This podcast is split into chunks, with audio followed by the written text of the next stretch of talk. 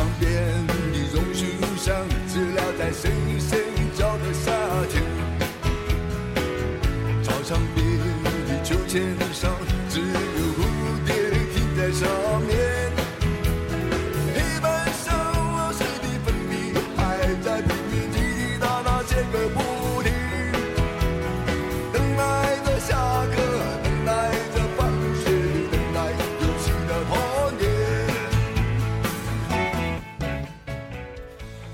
大家好啊！这里是私家广播雨声犀利，我是主播雨声，在天津，欢迎您的收听啊。六一儿童节的周末啊，听歌就知道了。我们今天说点跟儿童节有关的啊，就是纵贯线演唱会版本的《童年》啊，真好听。咱们先听完第一趴吧。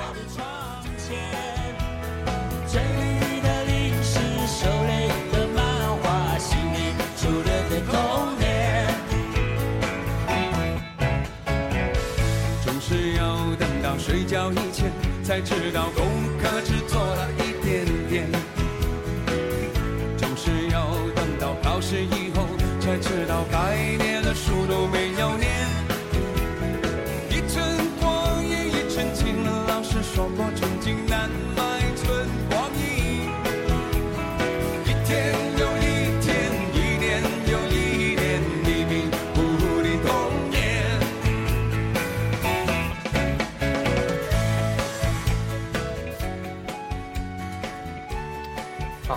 咱们继续有趣儿的微信公众号系列啊。今天咱们推几个亲子微信公众号，主题呢就围绕着儿童阅读啊。首先硬广一下啊，雨声犀利也有自己的订阅号了啊，终于有了啊！您可以在微信上搜索“雨声犀利”啊，就这四个字啊，订阅。呃，里面的文章呢，除了每周的私家广播之外，还有一些闲言碎语啊，以及我在新浪微博的 ID，都欢迎您订阅留言啊。好，我们开始今天介绍第一个订阅号，第一个叫 Mom 啊，M O M，它的简介写的是留美博士妈妈，家有男宝一枚，内容做的非常的丰富啊，围绕着少年儿童的生活起居安排。文艺、体育各方面的培养啊，世界各地的幼儿教育风貌啊，很多很多。那今天跟大家分享一篇他在五月三十一号啊，儿童节前夕刊登的一篇文章。日本绘本之父松居直先生啊，谈怎么让孩子喜欢书。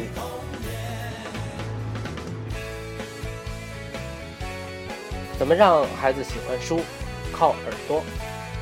泰国基拉伦昆大学邀请我讲学时提出了这个问题：怎样使儿童喜欢书？是靠文字呢，还是靠画画？我对这个问题的回答是靠耳朵。我认为儿童读书用耳朵听是最重要的。关于这一点，只要想一想我们是怎样将语言变成自身的东西，是怎样掌握语言的。就可以明白了。在学会读文字之前，没有大量的用耳朵听是不行的。如果这方面的体验贫乏，将对孩子日后的学习能力、读书能力、思考力和集中力有很大的影响。常给孩子读图画书，他会把整本书记下来。亲自给孩子讲故事。这种体验对今天的孩子来说特别重要。在这个影视时代，最重要的是孩子身边的人跟他们说话，或是给他们读书，不是让孩子自己读书，而是大人读书给孩子听。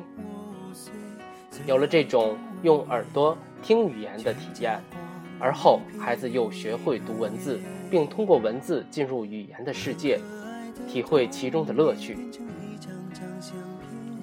常给两三岁的幼儿读图画书，他们会把整本书记下来。这种记法是把文章一字不差地记下来。我身边也有这样的孩子，我一点儿也不觉得奇怪。只是在大人看来，孩子把文章一字不差地记住是令人惊奇的。其实，这种能力是两岁到五岁的孩子特有的。日本有个非常有名的年轻女诗人，叫廖万里志。她二十四岁时出了诗集，非常畅销，当时好像卖了四十万册。而读了她的诗集，确实能感到她语言能力的非凡。我非常想知道她的语言能力是怎样形成的。后来我读了她写的随笔，随笔中描述了她两岁时听图画书的体验。廖万志每天让妈妈给他读图画书，几乎是反复读同一本民间故事的图画书，大约听了几百遍。三岁时的某一天。廖万志虽然不识字，却看着画把整本书的文章都说下来了。妈妈很惊奇，因为他看着图，一字不差的把整本书都复述下来了。对此，我却毫不感到奇怪。一字不差的复述故事，正是那个年龄孩子的特点。到了五六岁，就做不到这点了，做不到一字不差。这是大人们几乎忘掉的儿童所具有的能力。从两岁到五岁的孩子具有把语言完全变成自己东西的能力，这不是记忆，不是普普通通的记忆，这是一种更惊人的能力。我认为只能把这叫做吃语言。孩子们是在吃语言，若是这语言使他们感到快乐、有趣，他们就把它吃下去，变成自身的东西。因此，孩子们上学以前，我们大人应使他们有用耳朵听真正优美语言的体验。实际上，早在两千年前，古代以色列的诗人就有过吃语言的诗句。当我读到那首诗的时候，大为震惊。原来，古代的人就认识到了这一点。然而，尽管孩子们身上有这种语言的能量，遗憾的是，我们却忽略了这一点。虽然孩子不识字，却具有很强的用耳朵接受语言的能力。这里孕育着读书的萌芽。书是语言的世界，读书是进入语言世界。认字只是单纯的技术，虽然是非常重要的技术，但是如果没有使用这种技术具进入语言世界的能力，就读不了书。我们往往以为，只要教会孩子识字，他们就会自然地读起书来。这是一个必须重新加以认识的重要问题。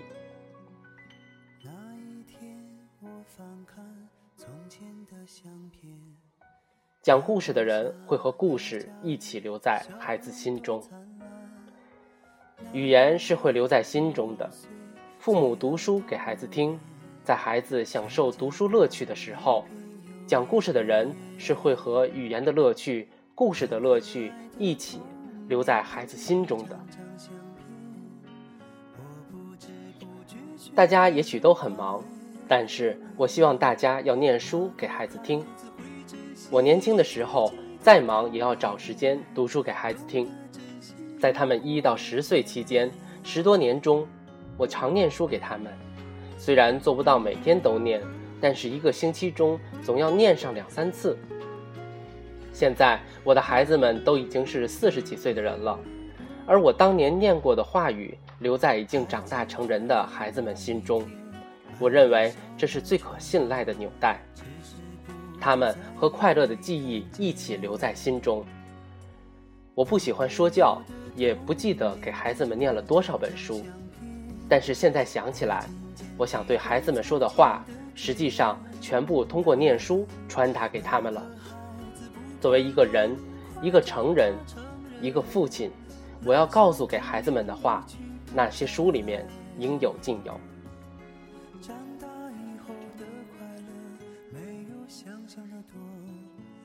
在家里，父亲给孩子读书，母亲给孩子读书，这是父母和孩子一起度过的快乐的时刻。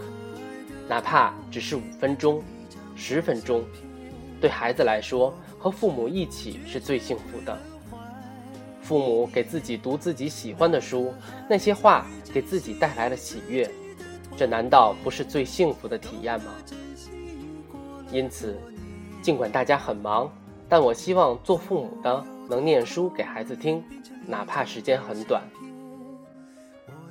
我曾在书中看到过19世纪意大利教育家的一句话：“一句非常精彩的话。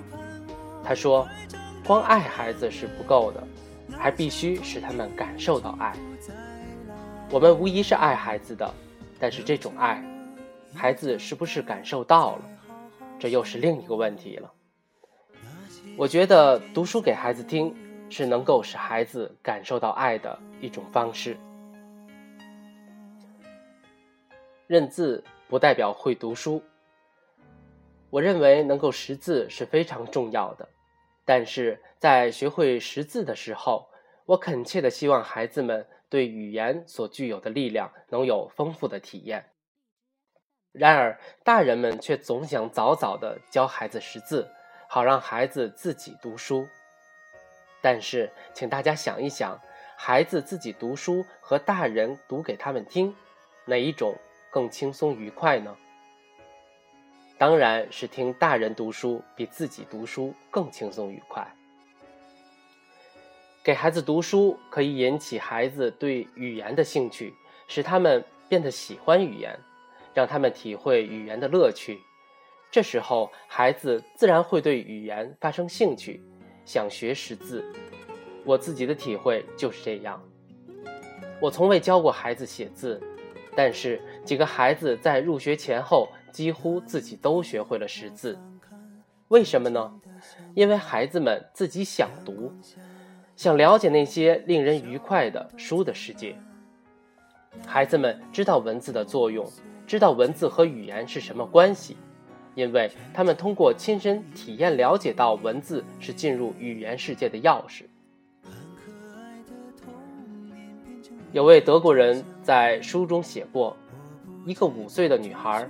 她的妈妈经常给她念书、讲故事。有一次，电视上播放讲故事的节目，一个非常专业的阿姨在电视上讲故事。在大人看来，这是个非常好的节目。那个五岁的女孩一开始也很感兴趣的在看，可是过了一会儿，她去找妈妈，让妈妈给她讲故事。妈妈问：“电视上的阿姨不是讲的很好吗？”孩子回答说：“可是电视上的阿姨不能抱我。”这就是孩子的心情。把孩子抱在膝上，读书给他们听时，我们的心情能够传达给孩子，孩子的心情也能传达给我们。从这种意义上说，我认为在家庭中最重要、最宝贵的是亲子之间丰富的语言交流。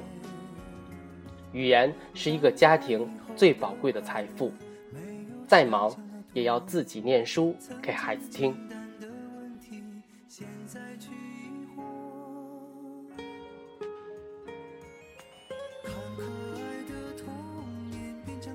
啊，以上啊是日本绘本之父松居直先生关于儿童与阅读的观点。我们接下来马上跟大家介绍一个专门为家长跟孩子推荐童书的订阅号。咱们天津著名学者啊，民俗专家徐凤文老师的微信订阅号“夜航班”。徐凤文老师不仅是天津的大文豪啊，新浪大 V，更是全国知名的藏书家。夜航班也是他刚刚开启的啊，专门介绍童书的一个订阅号。每天晚上围绕着一本童书，介绍它的主题内容，以及作者、版本、作品在文坛的地位，教给孩子们的道理啊，方方面面啊，很丰富。老实说啊，其实大人看了受益会更多。下面呢，我就斗胆啊，为大家念一篇夜航班在五月二十五号发表的关于法国作家埃克苏佩里的代表作《小王子》的文章。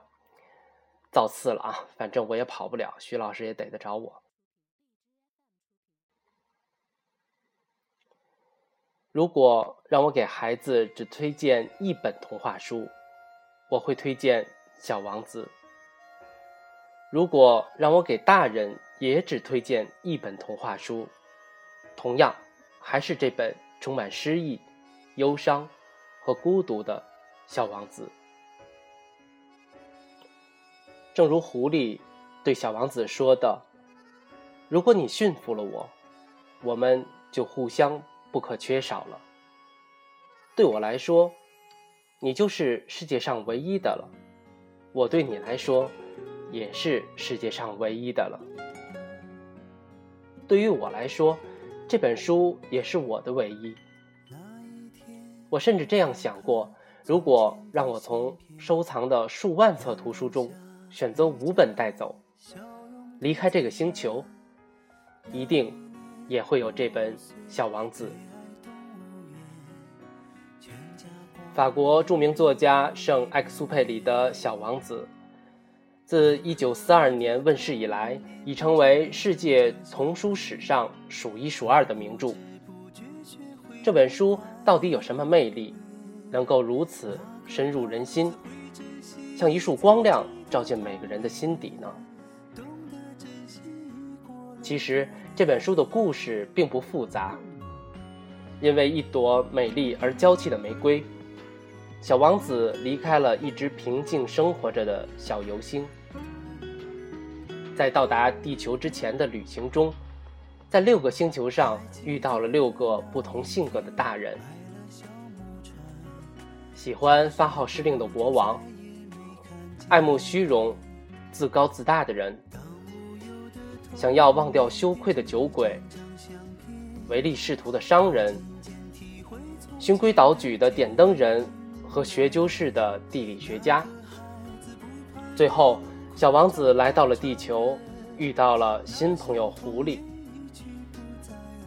在离开自己的星球整整一年之后，终于发现了爱的真谛的小王子，在蛇的帮助下死去，灵魂重新回到了自己的小游星上。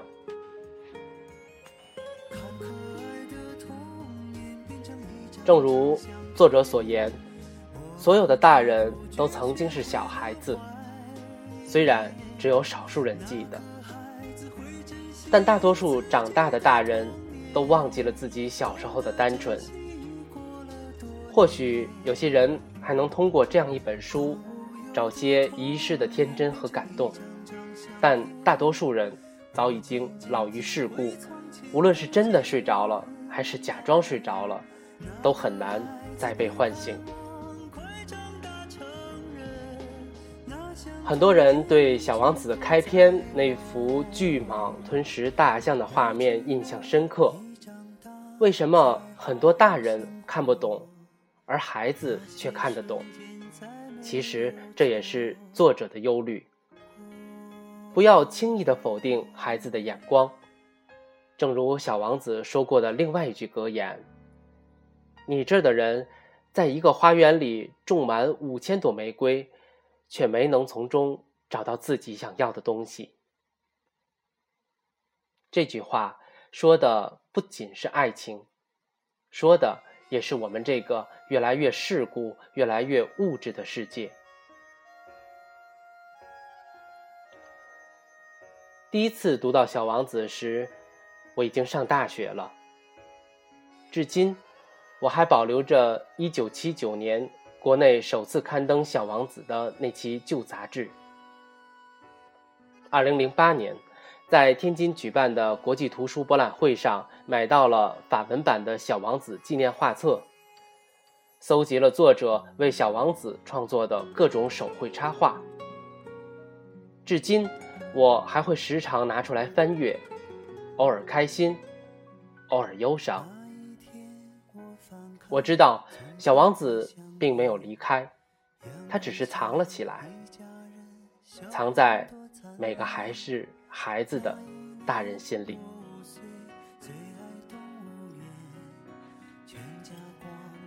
以上是徐凤文老师关于小王子的推荐啊，直指核心利益。去年看了电影之后，我才买了书看。小王子真的是一部大人看了更能反省自己的好童话、好寓言。如果我们不想我们的孩子长大以后才跟我们一样反省一些事情，那么我们最好在他们还是小孩子的时候，让这些优秀的文字走进他们的心灵，让善良真诚从小就扎根。再说一遍徐宏文老师的订阅号啊。夜航班。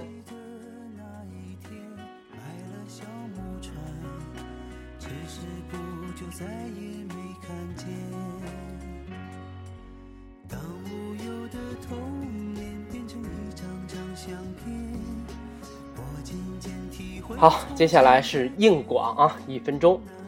再给大家介绍一个亲子俱乐部的微信号啊，艺童 Art 生活馆，艺术的艺，儿童的童啊，Art 艺术的英文大写啊，艺童 Art 生活馆。这是我两个非常好的朋友操持的微信号啊，里面有父母跟孩子一起参与的德智体美劳各种好玩的活动。如果您的目标不仅仅是把孩子扔给教育机构，而是要一起成长的话啊，这是一个很好的订阅号。有时有人会问我，你在节目里做宣传有好处吗？啊，我今天就回答一次啊，有好处。好处就是我痛快，我高兴。雨声淅沥完全是我个人出于爱好在做的一件事儿啊，我不靠这个养家糊口、发财致富。据我所知啊，全大陆做播客的也没有能够赚到钱满足生存的，都是一帮傻青年啊。我个人的价值观，只要我愿意啊，吃多大亏都不在话下。我要是特烦一个人、一件事儿啊，你给我多少钱、多少好东西在哪里，我也会都带着讨厌你的 DNA。所以啊，我在节目里推荐的所有事情，都是我信任并且欣赏的哈。您吃不了亏。上不了当啊，这点格调还是比靠代言费活着的名人明星们啊高一丢丢的啊。好，关于雨声系列的硬广有没有好处的问题啊，就只回答这一次。今天最后再给大家推荐一个儿童阅读的音频节目啊，爱读童书妈妈小丽八个字啊，小丽丽是茉莉花的丽啊，她的简介写的是。播音系毕业妈妈每天推荐经典儿童育儿好文。刚才听我非常不专业啊，不美丽的说了半天啊，最后咱们听听人家高水平的朗读者为孩子们阅读的音频节目。那今天啊，这些好玩的微信公众号六一特辑就是这样。祝宝宝们愉快，鸡腿雨下啊！眼前有没有出现画面感？祝童心未泯的大朋友们，在这个资源更加丰沛的时代，弥补上我们缺失的儿童阅读。这里是私家广播，雨声淅沥，下周末见。小乖乖，欢迎收听小丽讲故事，我是杨涵姐姐。今天，杨涵姐姐继续为你带来好听的故事。今天啊。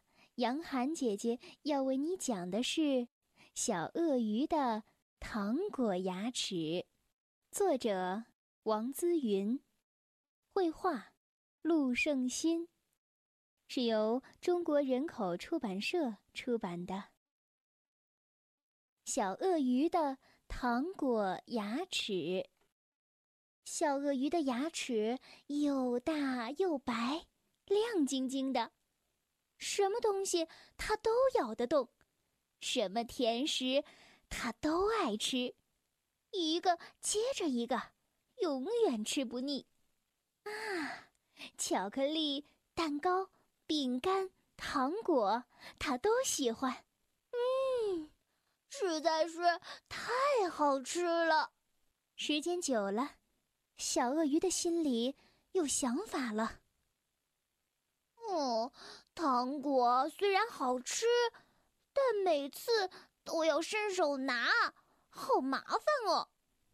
嗯，如果我有糖果牙齿，该多好啊！小鳄鱼拿来了糖果罐，对着镜子，高高兴兴的把糖果一颗又一颗的装进了嘴巴里。小鳄鱼高兴地看着镜子里的自己，哦，这个办法实在是太棒了，只有我这么聪明的鳄鱼才能想得到。小鳄鱼看着自己的糖果牙齿，心里好得意呀。从那一天起，小鳄鱼每天都开心地舔着糖果牙齿。吃一颗巧克力的，啊，舔一口牛奶糖，咬一块蛋糕，从早到晚吃个不停，花花绿绿的糖果牙齿整天陪着他，也跟着他一起睡觉，一起玩耍。有一天，可怕的事情发生了。小鳄鱼的牙齿痛得不得了了，我的牙！鳄鱼爸爸立刻带着小鳄鱼去看牙医。啊！只听小鳄鱼惨叫了一声。你们猜，怎么着？牙医把小鳄鱼所有的糖果牙齿全部拔掉了。没错，就连以前的牙齿也拔了。拔牙之后。小鳄鱼的好朋友鳄鱼鸟来看它，他对小鳄鱼说：“你，你还喜欢糖果牙齿吗，小鳄鱼？”小鳄鱼疼得说不出话来，只能用眼泪表达自己的态度了。小朋友们，你们帮小鳄鱼说吧，小鳄鱼以后还喜欢。糖果牙齿吗？小故事大启发。小鳄鱼什么都爱吃，尤其是甜食，越甜啊，它越喜欢吃。有一天，它异想天开，如果把各式各样最爱的甜食都粘在牙齿上，想吃的时候就用长长的舌头舔一下，咬一口，不是非常方便吗？就这样，小鳄鱼把巧克力、糖果、蛋糕等喜爱的甜食都装上去了，早也舔，晚也舔。猜猜结果发生了什么事儿呢？嗯，没错，小鳄鱼长蛀牙了。小鳄鱼的牙齿疼得要命，最后只好找牙医把牙齿一颗一颗的拔掉。经过这次的教训。小鳄鱼再也不敢吃那么多的甜食了。更重要的是，现在每次吃完甜食以后，它都会好好的清洁牙齿了。许多的家长为要小朋友刷牙而感到生气，因为小朋友们总是不肯乖乖的刷牙。要小朋友刷牙，仿佛打了一场仗，把家长累坏了。其实，我们可以借鉴故事当中小鳄鱼的例子，说给小朋友们听：爱吃甜食是小朋友的天性，想要强迫他们不准吃，这是不可能的。倒不如把吃太多甜食和吃完甜食之后不刷牙的后果告诉他们，让他们知道，不刷牙的结果就会像小鳄鱼一样。最后得去看牙医。如果能够适量的吃甜食，而且吃完甜食之后也能好好刷牙，就可以愉快的享受甜食的美味了。小乖乖，今天的故事就为你讲到这儿了。如果你想听到更多的中文或者是英文的原版故事，欢迎添加小丽的微信公众账号“爱读童书妈妈小丽”。接下来又到了我们读诗的时间了。今天为你读的这首诗是王维写的《终南别业》。《终南别业》王维。终岁颇好道，晚家南山陲。兴来每独往，盛世空自知。行到水穷处。坐看云起时，偶然值林叟，谈笑无还期。终南别业，王维。终岁颇好道，晚家南山陲。兴来每独往，盛世空自知。行到水穷处。坐看云起时，偶然值林叟，谈笑无还期。终南别业，王维。终岁颇好道，晚家南山陲。兴来每独往，盛事空自知。行到水穷处，坐看云起时。偶然值林叟，谈笑无还期。